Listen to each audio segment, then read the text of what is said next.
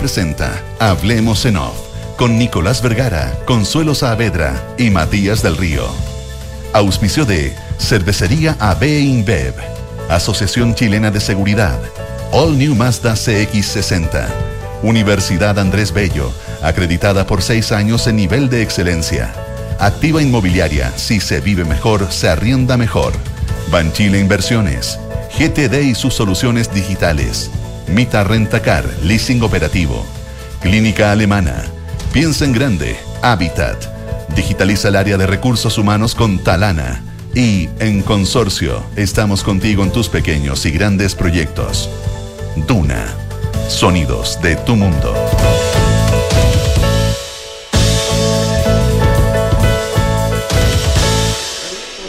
Muy buenos días, ¿cómo están ustedes? Eh, cuando son las 8 de la mañana con 4 minutos y don Matías del Río todavía no se Muy buenos días, digna Nicolás. a venir. ¿Cómo que no? Sí, sí. Pero si el, pa- el país me conoce. La puerta ahí estamos en la hora abierta, que se está. escucha todo Sí, lo que siempre pasa ahora que hay en, que estar. en los Qué tipo más controles. irresponsable. ¿Cómo estás, Consuelo? Qué tipo más irresponsable.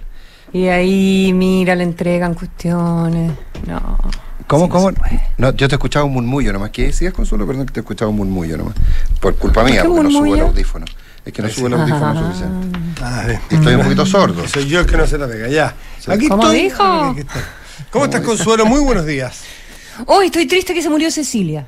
Eso. Ay, anoche que estábamos al aire y está, se supo la Ah, noticia, no la pudimos dar porque no la logramos confirmar, pero Mm. era, un- era una noticia que ya, que ya se sabía y sí, pues, una pena, una época, ¿no? Una época y un- todo un personaje. Ay, qué lindo. ¿Cuál es? Y acá, Con- Por abertura jamás he sido capaz de identificar una canción. ¿Perderías eso si la sabe cante? De todas maneras. Sin firmar un documento. Me imaginé que era esta, pero, pero era por descarte, no porque era. Bonita. hacer un juramento Eh.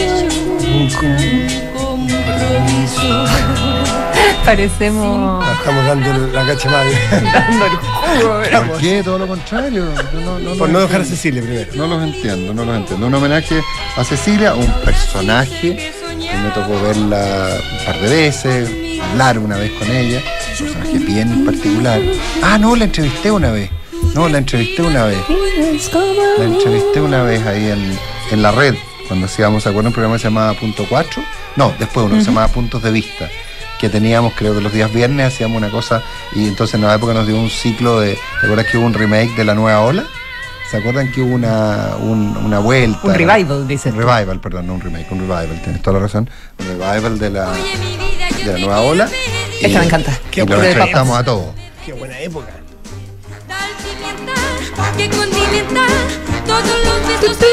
¿Tú te das cuenta que esta es la época que las radios tenían auditorio? Ya. Cecilia, Oye, la lo- incomparable. Cecilia, de Tomé. incomparable, ¿eh? incomparable además que era el nombre de, eh, estaba leyendo hoy en una, en una crónica de Juan Cristóbal Peña, el súper premiado periodista, dirige uno de los magísteres que era Alberto Hurtado hoy en día, eh, Juan Cristóbal, un- él escribió una, una biografía de, de ella, algo como en llamas, la vida en llamas creo. Eh, bueno, y ahí en, en- en un sitio web aparece una, una pequeña reseña escrita por Peña y dice mm, que este era, el, este era el nombre de su segundo disco, eh, La Incomparable. Entonces de ahí quedó como Cecilia la, la Incomparable, que no solo fue la gran estrella de la nueva ola, sino que después en, en los Orégano 80 y en los se 90 fue mm, hubo este revival, como dice el Nico, eh, mu- muy asociado como al movimiento under y ya las nuevas bandas de música y luego más adelante vinieron los reversionados que le hizo Javier Aparra, en fin, súper personaje ahí- ahí ella, muy la, entrevista- la entrevistamos una vez. Era, era un personaje, alguien. No era tan fácil. De no, personalidad. No, era tan fácil sacarle respuesta. ¿eh? No, no. Era. Sí, esta es por ahí entrevista. Mireya Cecilia Ramona Pantoja Levi, 79 años, nacida en Tomé, gran ícono de la nueva ola, murió ayer a los 79 años, nuestros respetos. Entiendo que por complicaciones de una enfermedad pulmonar eh, que venía llevándose mucho tiempo. La nueva ola es de los 60 para los cabros más jóvenes que nos están escuchando. Claro. Cuando sus padres estaban naciendo. 8 de la mañana con 8 minutos.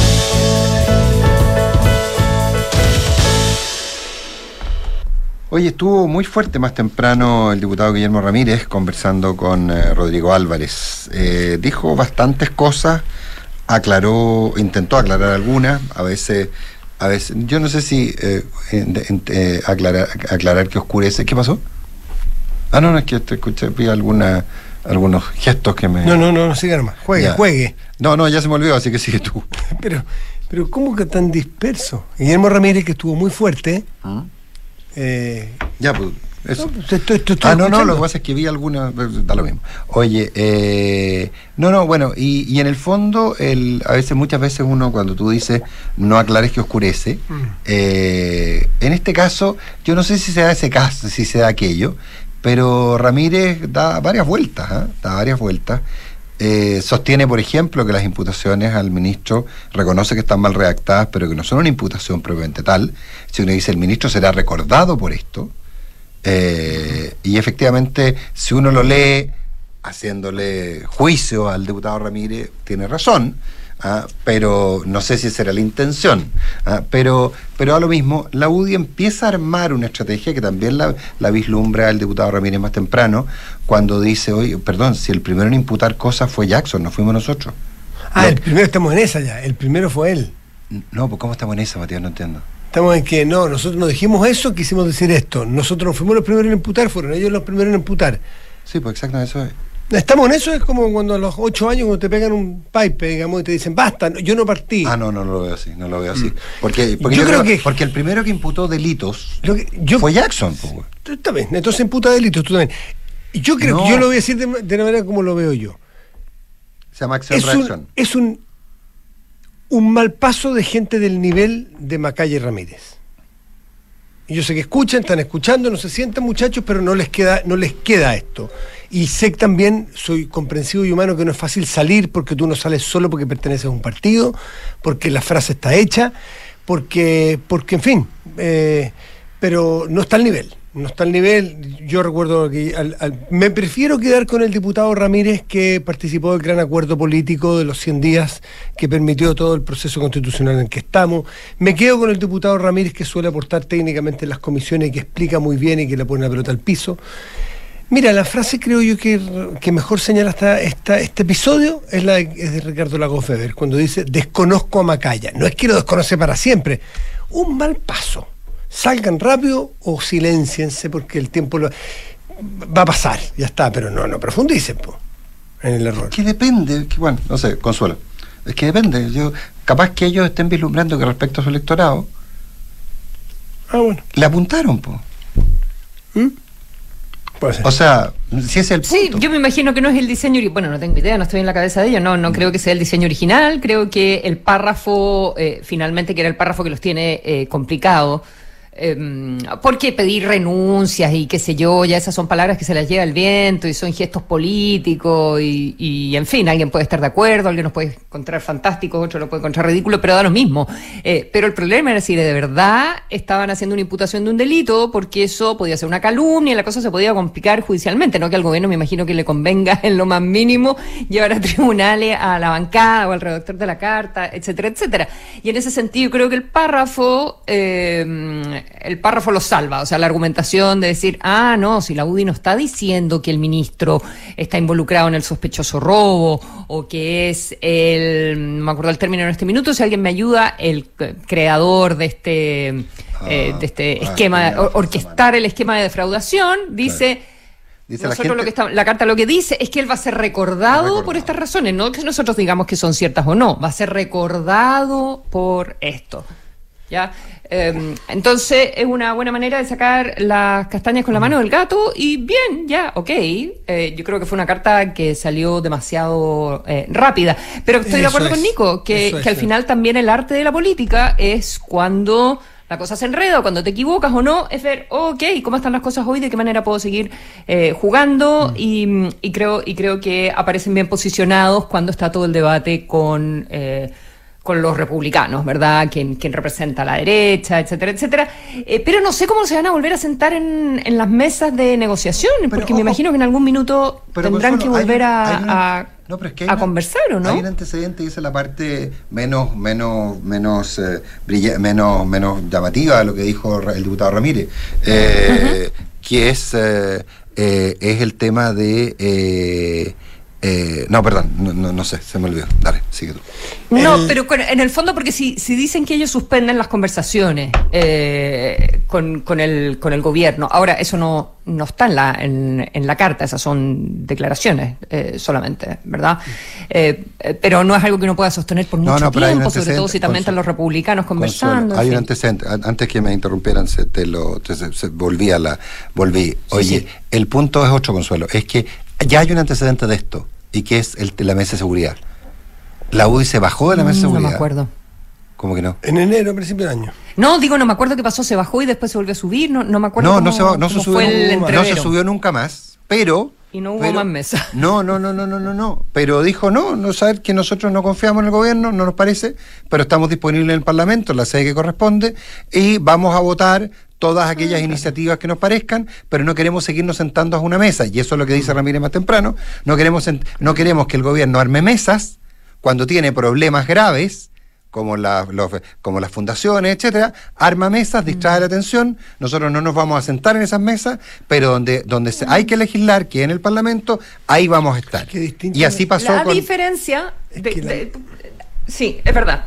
Pero la diferencia es que cuando se suspende la participación en la mesa de. eh, estamos rizando el rizo ya, perdón. previsión. De seguridad, de seguridad, ¿eso te refieres? De seguridad, sí, cuando se suspende la participación fue por los indultos. Porque Por el tanto, gobierno metió las no- patas en la materia de no seguridad. vamos po. a participar en una mesa cuando por un lado Claro. eh, dicen que el- estamos preocupados en la seguridad y por el otro lado claro, tira el mantel por un lado, a claro. delincuentes, ¿verdad? En cambio ahora la mesa eh, previsional es una mesa que existía desde antes, por lo tanto no está creada como excusa para nada y las razones por las cuales se retiran eh, No, la activación sí, la activación Pero sí. es que eh, fue en la misma, fue en la misma área porque el gobierno, o sea, era súper poco comprensible. De hecho, el mismo gobierno eh, y, y personajes del gobierno quedaron boquiabiertos con la decisión del presidente de indultar a los, a los, a los, a los delincuentes de, que, que estaban condenados, eran 13.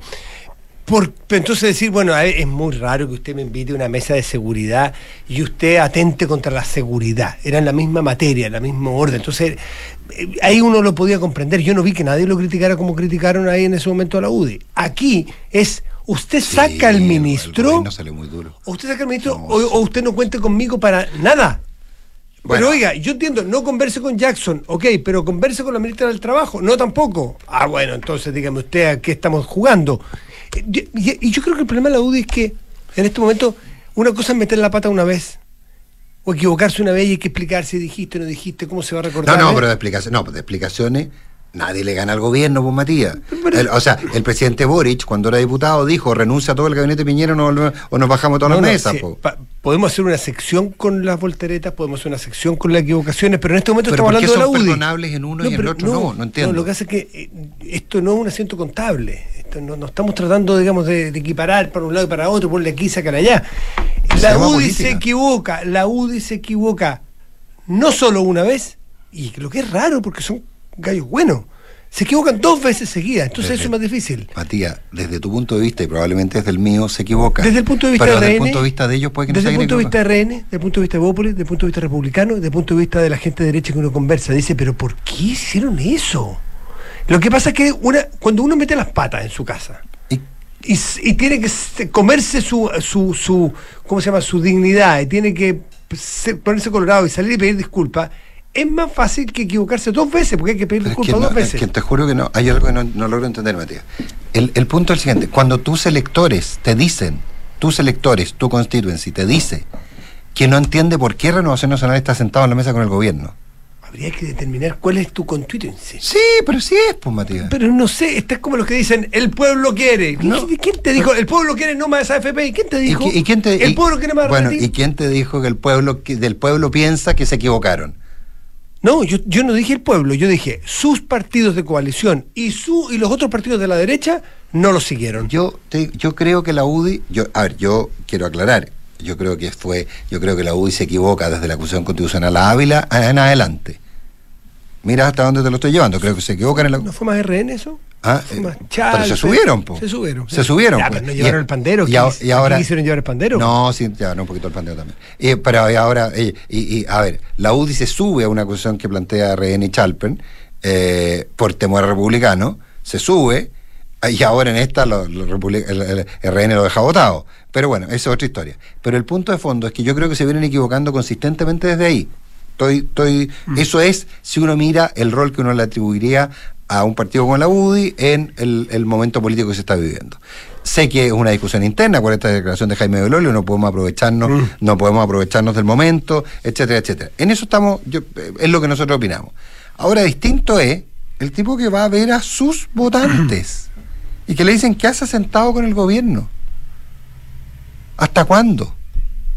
Y esa, y entonces yo aquí, la- cada uno No diga que es por Jackson entonces. Lleva Diga- agua- lleva agua diga, para su no le- molino. Diga, no le creemos, No, pero- nos gusta y está perfecto. Sí, pero sí. lo- bueno, no, no, el, el punto es que con quién es la, con quién, quién- a ver, quién es el personaje, lamentablemente, y me parece muy lamentable, más rechazado por la población de acuerdo a todas las encuestas. Me imagino que los ministros de. Jackson- No, George Jackson. George Jackson. Entonces, si tú lo planteas por Jackson, ¿con quién estás empatizando? Con tu electorado. Entonces, ahora, a mí puede no gustarme. Yo estoy de acuerdo contigo. Pero no convirtamos esto en una cruzada moral en función, porque todos están haciendo negocio políticamente. Cuando el presidente Boric era diputado, decía, o se van todos los ministros o no volvemos a hablar nunca más con Piñera. Cuando acusaron consistentemente a los ministros, ¿qué estaba haciendo? Política. Y uno no entendía. Entonces, esa es la parte. ¿Por qué, por qué cargamos sobre la espalda de, de- de Ramírez, de Macaya, eh, el ser estadistas? ¿Por qué les pedimos ese rol cuando son oposición? Esa es mi única duda. Insisto, creo que se han equivocado, creo que se van a seguir equivocando. Pero más, pero más allá de eso, me salgo de lo que es mi, mi visión personal de lo que sería un ideal de política, me salgo de ahí y cuando te digo, yo no sé si ellos no están haciendo su negocio. Bueno, el, tiempo lo dirá. 8.20.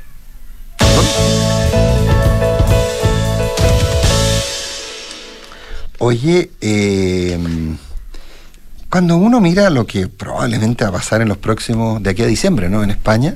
No, de aquí a, a- ahora, a agosto. No, no, pero es que yo creo que yo creo que al final va a terminar llamando va a terminar llamando elecciones en diciembre. Yo, yo no, no, no, no tengo tan claro. Según los expertos, es el programa más difícil, el menos probable. Puede darse, pero es el menos probable. ¿eh? Mm. Porque lo más probable es que el rey llame, el rey que es jefe de Estado, llame a Núñez Feijó a, a, que, a que forme gobierno y a que vaya. Sí, pero es que no va a poder. po. que no le va a dar, No pero a tiene que llevar. po. No, no, pero es lo más probable es que lo haga porque el rey hasta aquí siempre ha llamado al que gana, al que saca No, más no, eso no significa que. No, no, pero que espérate, no claro. pueda- Entonces, de ahí, de ahí va a ir él al Congreso, a la Cámara, a las Cortes, y las Cortes dos veces va a votar probablemente y no le van a alcanzar los votos. Con lo cual, probablemente lo que haga el rey, en- de manera sucesiva a eso, va a ser llamar a Pedro Sánchez para que haga lo mismo. Y es bastante probable que Pedro Sánchez sí consiga los 176 Ah. votos. O consiga en la segunda vuelta, que hay segunda vuelta, uno más que el otro.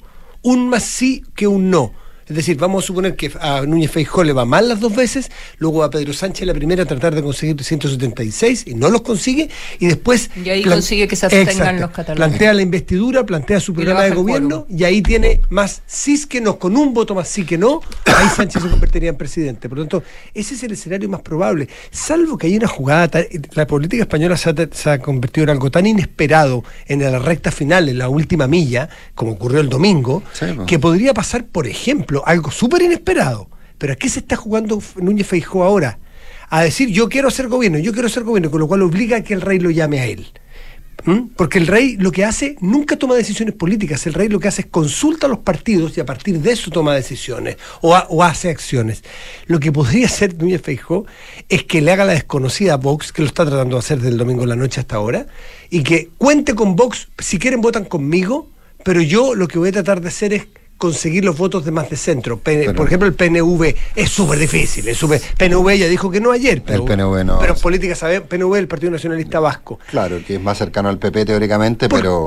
Porque Núñez Feijó, que es de derecha muy moderada, es un hombre muy de centro, ¿no? porque ha gobernado siempre en Galicia, un hombre con mucho carrete político, el líder del PP hoy día sabe que el que gane Sánchez gana un precio demasiado alto. Entonces le está haciendo ver, ok, si puedes que gane, pero si ganas, ganas con los nacionalistas vascos, que tienen una pelea enorme con HB, HB Bildu, que los ex etarras, que le ganaron por primera vez el domingo en una elección local en el País Vasco, y ustedes tienen eh, elecciones en mayo, vaya cómo se van a organizar ustedes si los dos grupos están en el gobierno, y lo más grave de todo, los nacionalistas catalanes que quieren que los indulten, o sea, que, que haya una... Que haya, no es indulto la palabra, que haya una. Amnistía. una amnistía, Amnistía. eh, Puig- eh, Puig- eh, Puigdemont. Puigdemont, Puigdemont, Puigdemont. Y, y, y Junqueras están, sobre todo Puigdemont, el que está, Está- eh, está- fugado de la justicia. Bélgica, Está Bélgica, ¿verdad? Está exiliado. Eh, exacta- y están pidiendo Esto un referéndum.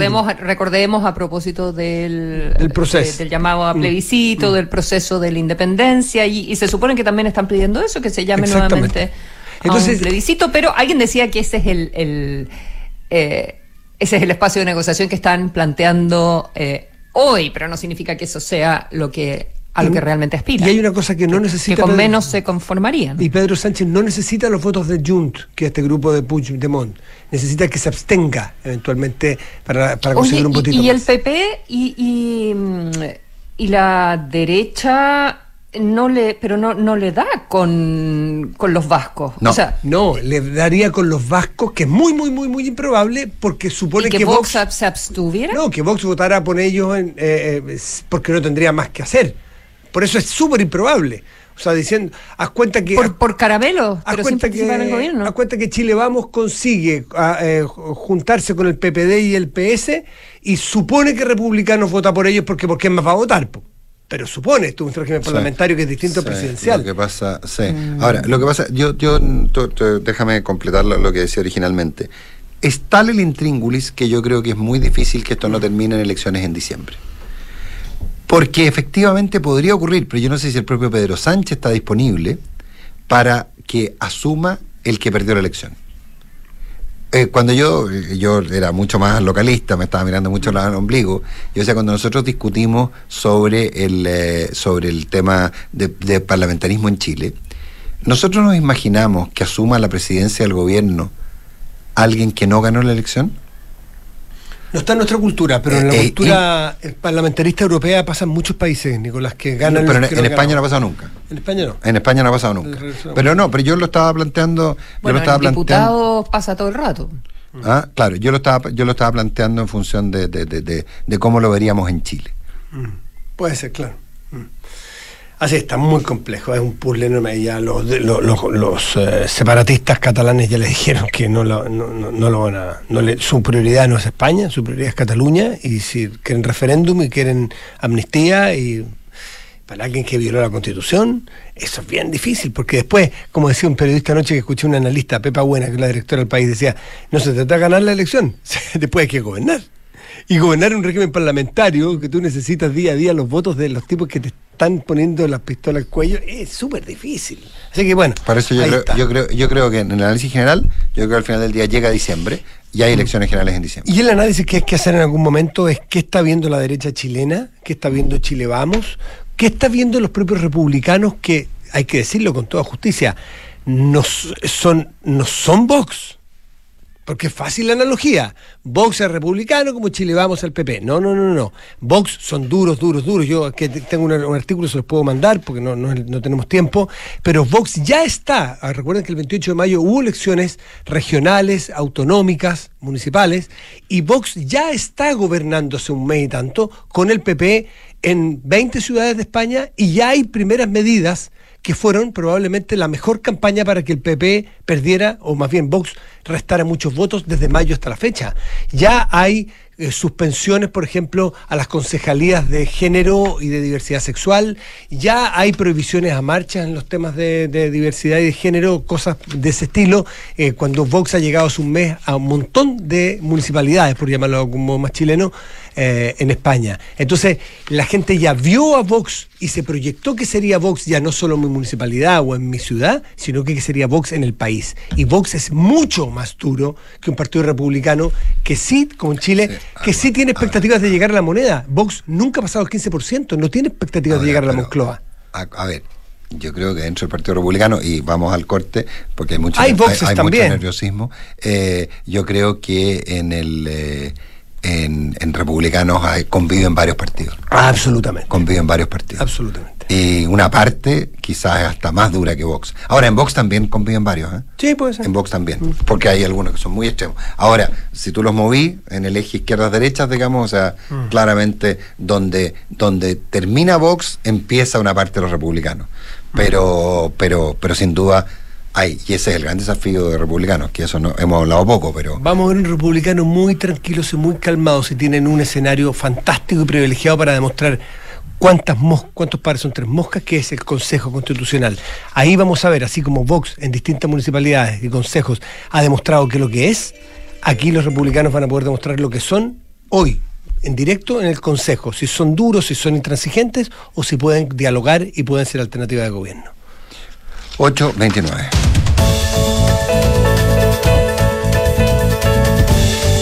Vamos de inmediato, Consuelo. Los amigos de GTD nuevamente sorprenden.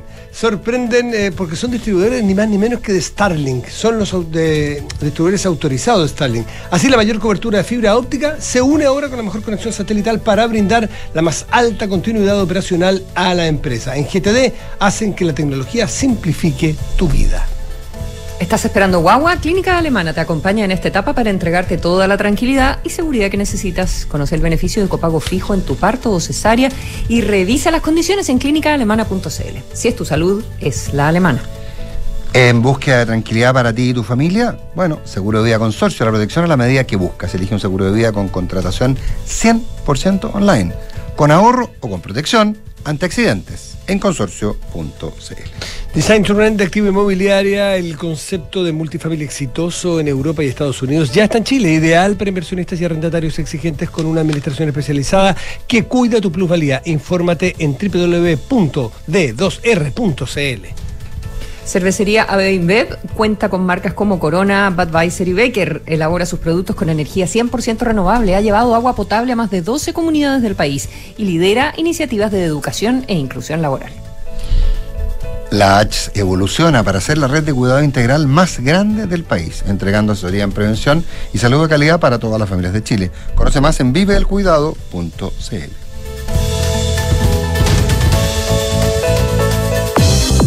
qué es Design to Rent? El nuevo modelo de inversión de activa inmobiliaria para quienes desean invertir a largo plazo y lograr independencia financiera con rentabilidad por sobre el mercado, basado en el concepto de multifamily, con éxito en Europa y Estados Unidos. Combina diseño más espacio, equipamiento especial para el arrendamiento y fácil mantención, y administración especializada que cuida tu plusvalía.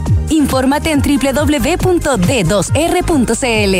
Design to Rent de Activa Inmobiliaria. Si se vive mejor, se arrienda mejor. Gordo, ¿Sí? ¿has pensado cuando seamos más viejitos y la Antonia ya esté grande? Vamos a vivir muy tranquilo y tú vas a estar igual de hermosa que siempre. Oh. Y a la Antonia me la imagino ya titulada y muy independiente. ¿Cierto? Y yo, yo voy a seguir cuidándolas con el mismo amor de siempre. Gordo. Porque siempre te preocupas del bienestar de los que más quieres, con el seguro de vida consorcio podrás encontrar la tranquilidad que buscas para ti y tus seres queridos. Contrátalo 100% online en consorcio.cl. El riesgo es cubierto por Consorcio Seguros Vida. Más información de este seguro en www.consorcio.cl.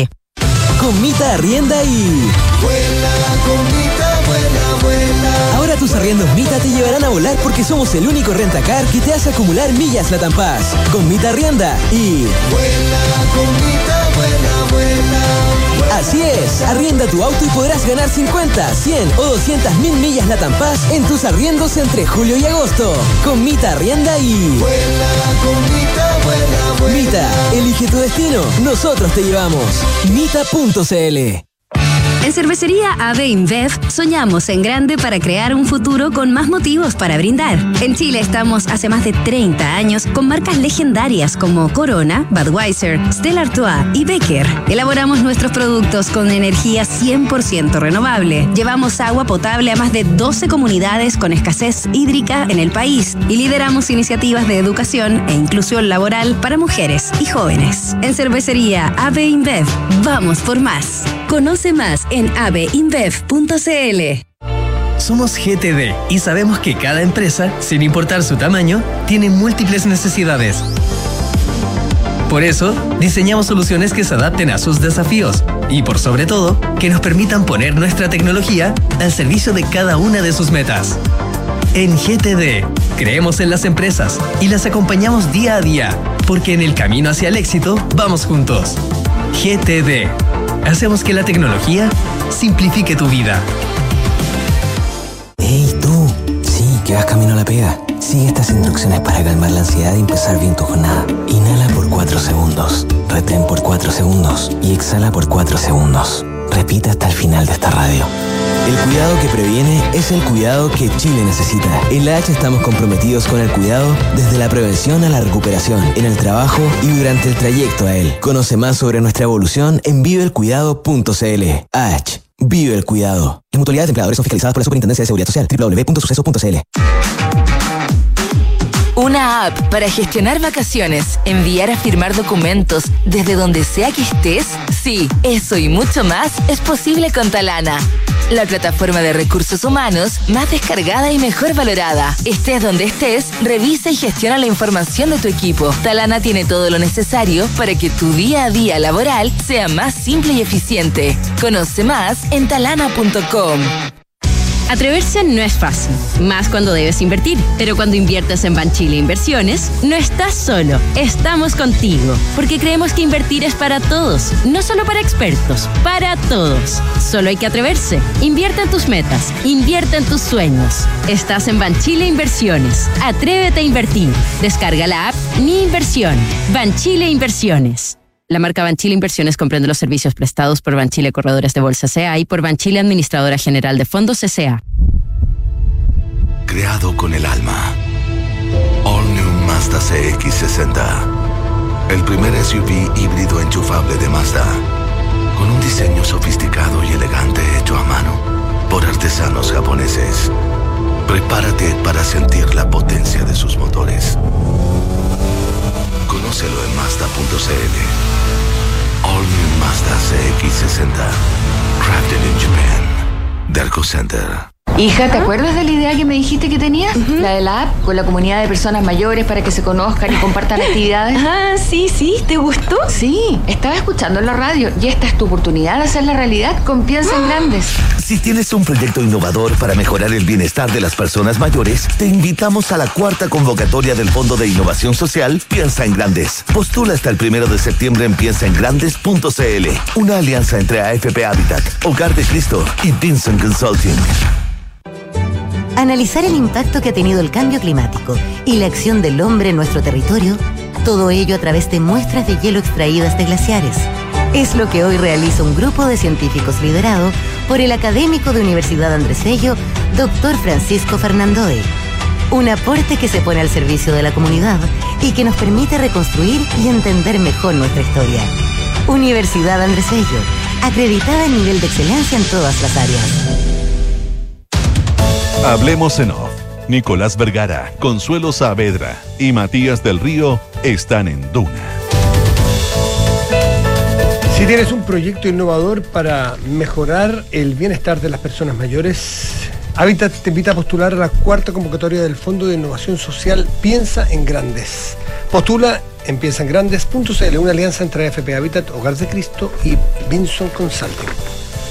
Si te preguntas cuándo empezar una PB, es porque llegó el momento. Ingresa a banchileinversiones.cl, infórmate y comienza tu ahorro previsional voluntario. Hoy es siempre el mejor momento. Vive su diseño sofisticado y la potencia de sus motores en todas sus versiones. ¿De qué estamos hablando? Del All New Mazda CX60, crafted in Japan.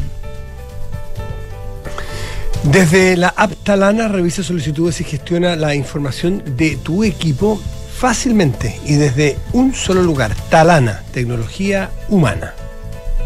Pasa de modo auto a modo avión con Mita, el único rentacar que sorteará 3 millones de millas entre quienes arrienden durante julio y agosto. Reserva en mita.cl, maneja y vuela. Mita Rentacar. Reconstruir la historia del cambio climático a través de muestras de glaciares es lo que investiga el profesor de la Universidad Andrés Bello, Francisco Fernandoy. Un aporte desde la academia y la ciencia a la reconstrucción de nuestra historia. 8 de la mañana con 37 minutos. Está con nosotros el ministro de Justicia, don Luis Cordero. Ministro Cordero, ¿qué tal? Gracias por estar con nosotros. Buen día. ¿Cómo Ministro, muy buenos días. Buenos días. ¿Puedo partir por algo que es más concreto y más, más coyuntural además que tiene que ver con, con este inicio, yo no sé si la décima quinta o décima octava vez que Chile lo intenta hacer, que es aislar las cárceles de, de la frecuencia o de la, o de la, o de la posibilidad de acceder a, a celulares de la red de celulares, que entiendo que existe la tecnología, pero que tiene asociado un montón de problemas, eh, pero que esta vez entiendo que se está iniciando el trabajo concreto en cárceles, ministro. Sí, es una iniciativa que ya lleva bastantes años. Se trató de implementar conjuntamente al inicio de cárceles concesionadas, Ah. pero existen problemas técnicos fundamentalmente porque los inhibidores de celulares provocaban efecto en las comunidades que estaban alrededor. Eh, a continuación de eso han existido distintas iniciativas en gobiernos anteriores y el año pasado en el contexto de la política nacional contra el crimen organizado se destinaron recursos específicos para una licitación nueva que está en curso, que lo que haría es principalmente buscar mecanismos de inhibición eh, acotados, eh, dejando al interior de la cárcel telefonía fija en el fondo, ¿no? Eh, que es una por otra. Ese es un proceso que está en la actualidad desarrollándose, que debiera estar adjudicado durante este año, en, en un número de penales que están identificados como los más relevantes en este sentido. Pero si yo intuyo bien hacia dónde quiere ir usted también, Mm. eh, lo que tenemos en la actualidad, eh, dado el uso que existe habitualmente de, celulares al interior de cárceles, eh, desde hace algún tiempo el equipo especial de, Gendarmería eh, realiza eh, revisiones regulares al interior de los establecimientos. Ese número ha ido aumentando. Comenzó en 22.000 este último año, tuvimos 30.000 requisas de celulares al interior de cárceles. Eh, el Congreso aprobó una ley previamente eh, que estaba destinada a sancionar penalmente a quienes ingresaban celulares, que eran originalmente dos tipos de personas, familiares y por la otra, eh, curiosamente también abogados. De hecho, hay una penalización mayor en ese caso. Y hoy día, hoy día yo de hecho me voy después de esta entrevista al Congreso, el con- en la Cámara de Diputados eh, revisa en segundo trámite el proyecto de ley que penaliza ahora la tenencia de celulares al interior de la cárcel. Es decir, eh, ya sancionada con delito, hasta ahora era una infracción, una falta administrativa de los privados de libertad, que tenía un efecto sobre sus beneficios, pero esta vez ya el Congreso tomó la decisión de eh, establecerlo como delito.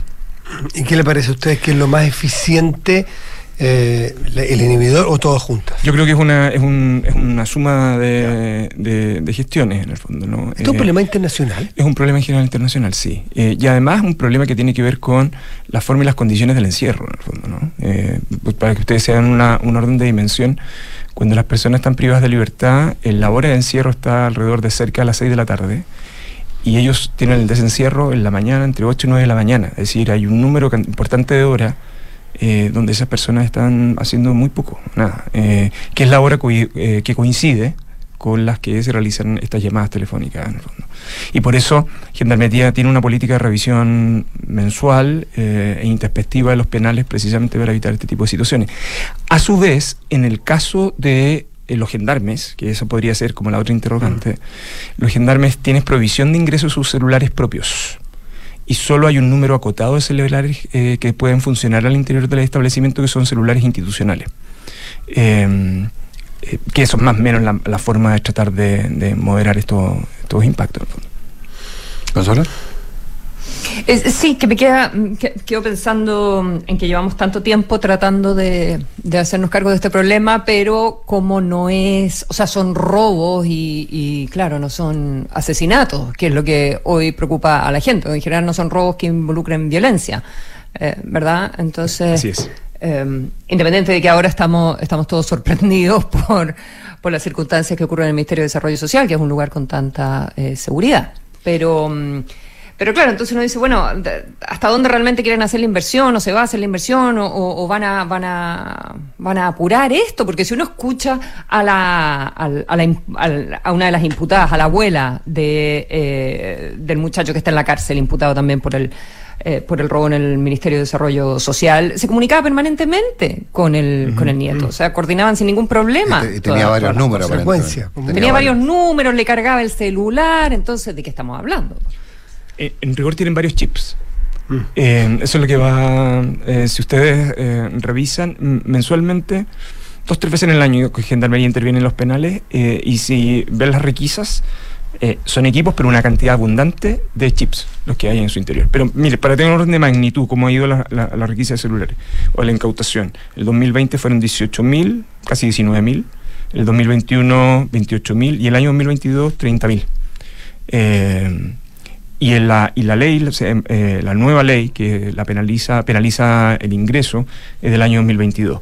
Eh, por eso es, in- eh, es indispensable eh, el éxito de la licitación actual que está en tramitación. eh, Claro, porque, o sea, ¿hasta cuándo más, hasta cuándo más leyes y, y, o sea, Y no solo eso, sino que inicia. de verdad, va- de verdad vamos a mandar a la cárcel a alguien que entra un celular a una cárcel cuando las cárceles están reventadas, no cabe nadie más. Entonces, Sí, pero en el caso del abogado, por ejemplo, la inhibición Eh, al sí, en el ejercicio caso- toda la profesional razón, Nico, en el caso del es muy fuerte. Así es. Pero además de eso, eh, claro, cuando uno mira hacia atrás, no es que no se hubiesen hecho otras iniciativas. Todos los gobiernos han tratado de hacer algo frente a este fenómeno, en el fondo, ¿no? Lo que pasa es que las iniciativas previas a los inhibidores han todas, han todas fracasado por, algún, por alguna razón. De hecho, la gran, la gran alternativa en cárceles concesionarias apuntaba en ese sentido y se tuvieron que desactivar por los efectos que provocaban alrededor. Bueno, básicamente, bueno, nuestras cárceles son muy urbanas, lo que no, lo que no ocurre en otros lugares. ¿ah? Así es. Ah, o sea, y, y- y hay alguna idea de cambiar e- ese enfoque respecto a sacar las cárceles de, la- de los grandes núcleos urbanos? Consíguete el permiso. No, pues si lo sacáis de los núcleos urbanos al revés. Ah, para cambiar un vidrio. Los alejáis, los Ah. alejáis. No, lo difícil es el conseguir problema que tenemos ahí son dos nadie lo cosas. La primera, cerca. el aumento, o sea, un aumento explosivo que hemos tenido de personas privadas de libertad los últimos 16, 17 meses. Hay varias hipótesis para eso, pero hemos tenido un aumento muy, muy significativo. El número de plazas en Chile no había aumentado, digo número de plazas, desde el año 2012, lo que el Estado de Chile no iba construyendo cárceles y sacando establecimientos de menor, de menor entidad. Y lo que sucede es que hay todo un debate del, del tipo de cárcel. Si tú necesitas una cárcel grande, tiene determinadas características eh, que permite segregación en su interior. Si tú quieres hacer segregación más efectiva, probablemente te tienes que separar penales y no tenerlos todos en un solo establecimiento.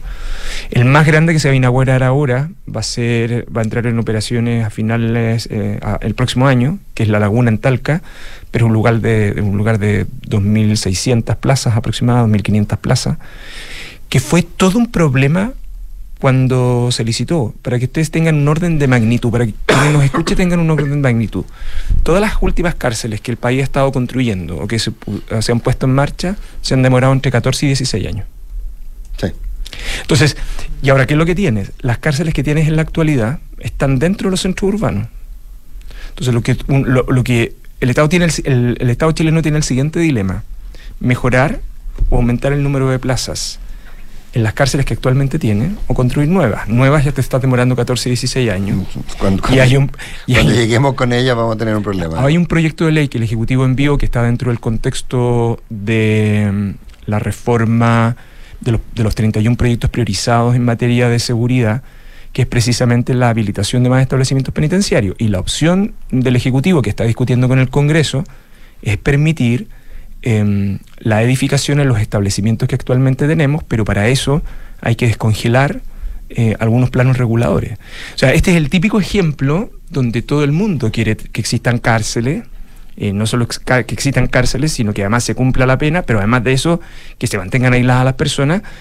Pero detrás de todo eso hay un problema de infraestructura pública que es bien significativo. Pero lejos de Eh, mí, digamos. Y lejos de mí. Y, y esto genera problemas con las comunidades, en fin, pero bueno, es parte de la política pública. lejos y- de mí, manteniendo la posibilidad de que los familiares visiten, o sea, está, está- está lleno de dificultades.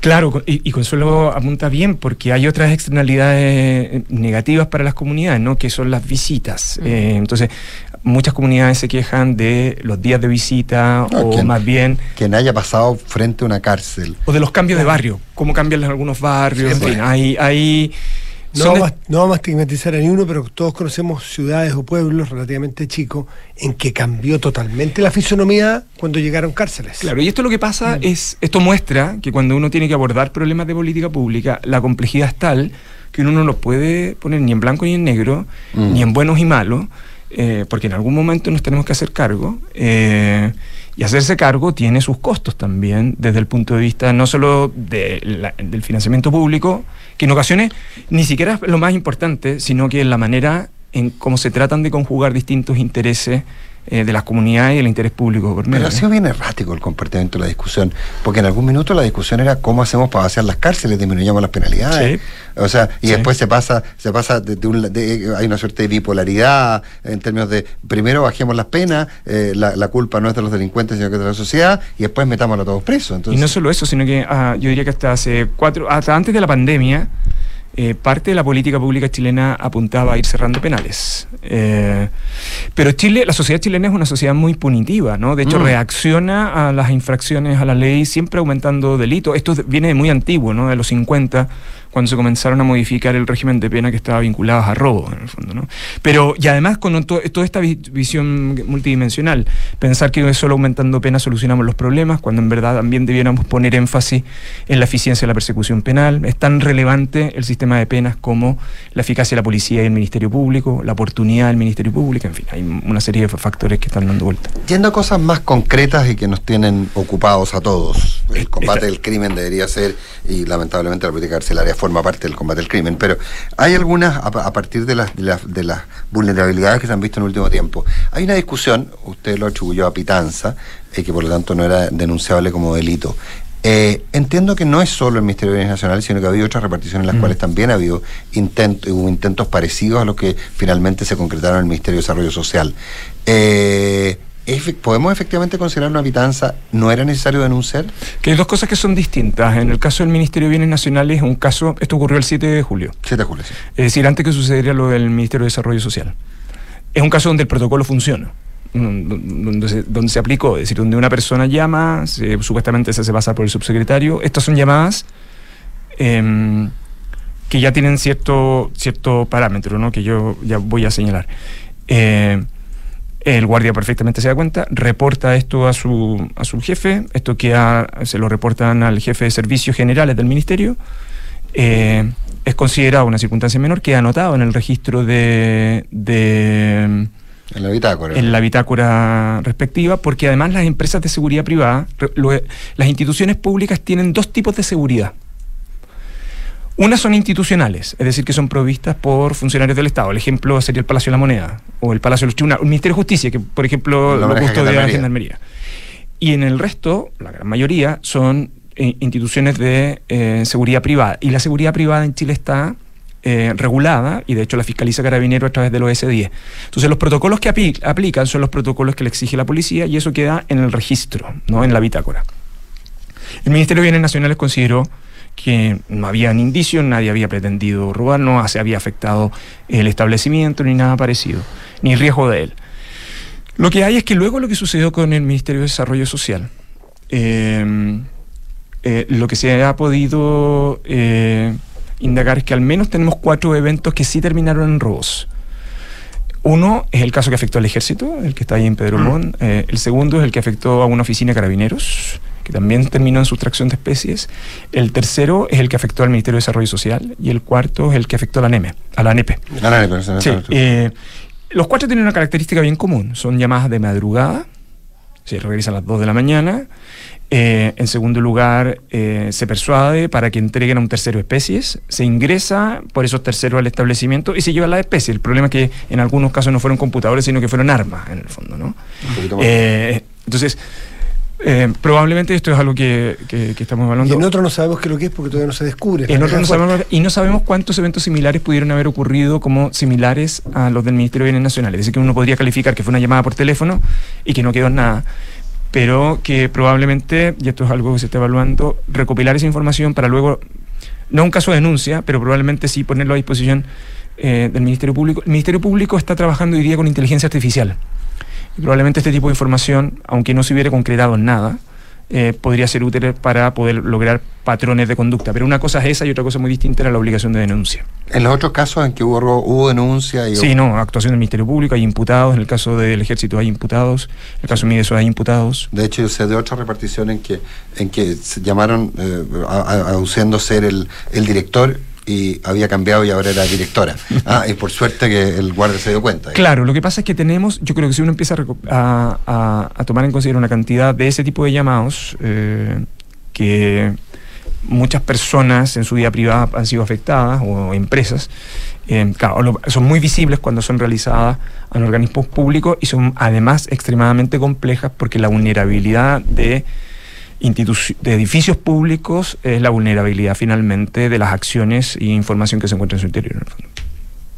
Mm. Es una vulnerabilidad del Estado, eh, finalmente. Eh, Sí, completamente. No, no, no, Quisiera- cabe duda.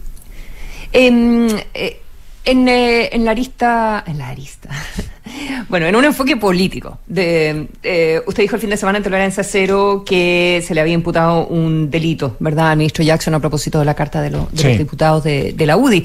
Hoy día en la mañana, en el programa anterior con Rodrigo Álvarez, el jefe de bancada de, de la UDI, el diputado eh, Guillermo Ramírez, dijo que en realidad no se le estaba imputando ningún delito eh, en una eh, discusión semántica respecto de cómo está redactada la carta. No sé si, si tuvo la oportunidad de escucharlo o alguien le comentó, porque en el fondo la redacción dice que el ministro Jackson será recordado por, ABCD, entre otras cosas, será recordado como eh, eh, eh, haber estado implicado como en, en este sospechoso, pero eh, robo y, también en el asunto de los esquemas de, las de las eh, fundaciones. Eh, pero básicamente dice que no le imputan nada, sino que dicen que será recordado de esa manera. Silvio Rodríguez diría que no es lo mismo, pero es igual. Claro, porque, o sea, yo logro entender las explicaciones del diputado Guillermo Ramírez. Yo lo tomaría en el sentido positivo que está tratando de buscar una explicación en lo que pareciera que es evidentemente un error. Eh, y yo creo que quizás su explicación lo que hace es que profundiza su falta nomás, lo que dice la carta, porque eh, porque eso se será recordado a continuación parte de una afirmación, si la afirmación es muy severa, por haber orquestado un esquema de defraudación a través de fundaciones políticas. Yo diría que esa es la frase, yo, yo por eso el- el- el- el- en la entrevista en Tolerancia Cero yo, yo distinguí, eh, y yo creo que es necesario que en el debate público, en particularmente el debate que es ácido, que es áspero, se pueden ocupar expresiones impropias, se pueden incluso, esto lo, da- lo han dicho los tribunales, usted podría incluso aceptar expresiones injuriosas, pero en algún lugar tenemos que tener un límite, ¿no? Y ese límite, creo yo, está en que usted es una persona, aun cuando el debate sea lo más intenso, lo más adversarial posible, eh, que uno pudiera pensar, usted no les puede estar imputando un- a un ministro de Estado un delito, en el fondo. Eh, yo por lo Pero pronto... ellos, afirman, pero ellos afirman que no se lo están imputando en realidad, que la gestión del ministro será recordada por la superioridad moral que trató de instalar, por el Gaspar a Chile, por esto, lo otro, lo demás Sí, allá, y pero si- que ellos no y si- afirman que eso sea verdadero o no, sino Consuelo, que dicen va a ser recordado por esto. Consuelo, lo que pasa es que Independiente será, de- será recordado, y si será recordado... La gestión será recordada, en no, realidad. será recordado por haber orquestado un esquema de defraudación a través de fundaciones políticas. O sea, yo creo que si quiero ocupar... Yo diría que, le- eh, que utilizar el encabezado, eh, creo que lo que hace es profundizar el énfasis de la calumnia que está en esta carta.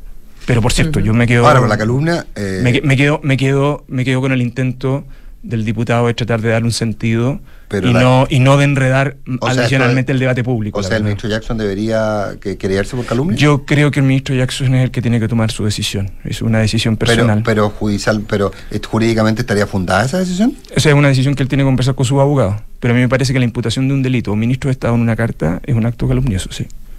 Pero es una decisión que le corresponde a él.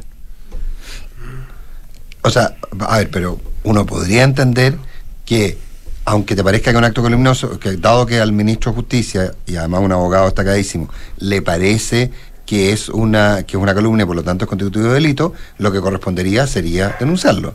Es que recuerda que este tipo de delitos son de acción privada. Sí, por Por cierto. lo tanto, no que está tiene- obligado en tanto funcionario lo tiene que, el que tiene que tomar la decisión es el ministro Jackson.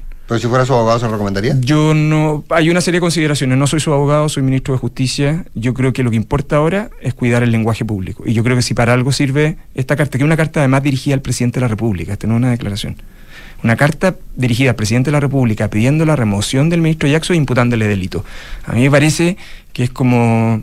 Yo, yo entiendo todo el contexto del, de- del, del áspero debate, de la acidez del mismo. Pero yo creo que ese tipo de imputaciones creo que ensucian, eh, ensucian las diferencias. Ministro, pero a ver, pero en ese sentido, el, el, el, el descartar aquello me parece razonable desde la perspectiva de la honra del ministro. Pero recordemos que hay una serie de investigaciones en las cuales se ha planteado que tanto el ministro Montes como el ministro Jackson podrían ser citados sin aclararse la calidad. Sí. Por lo tanto, aquí hay much, corre, va a correr mucha agua bajo los puentes respecto a este tema y, y- y será la justicia la que podrá determinar aquello, digamos. Sí, pero en sus palabras también suponen cosas, pues Nicolás. Claro, por cierto. Eh, y, la, y esa afirmación es una afirmación a la pregunta eh, que le hacen al, al fiscal nacional, si acaso podrían ser citados, y el fiscal nacional da la respuesta que es obvia. Sí, no podía se- contestar otra no cosa. puedo, no puedo descartarlo. Y yo creo que efectivamente no se puede descartar si son testigos de, son testigos de este caso. No, pero la, probablemente- cali- la calidad es la que uno Sí, está bien, pero yo evitaría deducir. No hay ningún antecedente objetivo, ninguno, ninguno. Ni los públicos, ni los que, todos los que se han aportado, que den cuenta de una imputación como esta, de haber orquestado un esquema. Eso es lo que dice la frase, haber orquestado un esquema de defraudación a través de fundaciones políticas. Él será la, En todo caso, ¿usted cree que hay un, usted cree que hay un esquema independiente que eh, que él no Que lo haya orquestado? digamos, Eh, de acuerdo a los lo- antecedentes que yo conozco y de los que se han levantado, vinculado al caso convenios, yo creo que no hay un, es- un esquema ideado por alguien, no hay un esquema. Lo que hay es un uso, eh, en algún sentido, excesivo de eh, la asignación directa en un modelo que ha ido requiriendo incremen- incrementalmente la intervención eh, a propósito del, del- del programa de asentamiento precario. Ministro Luis Cordero, un millón de gracias por haber estado esta mañana No, por favor, con muchas gracias a ustedes.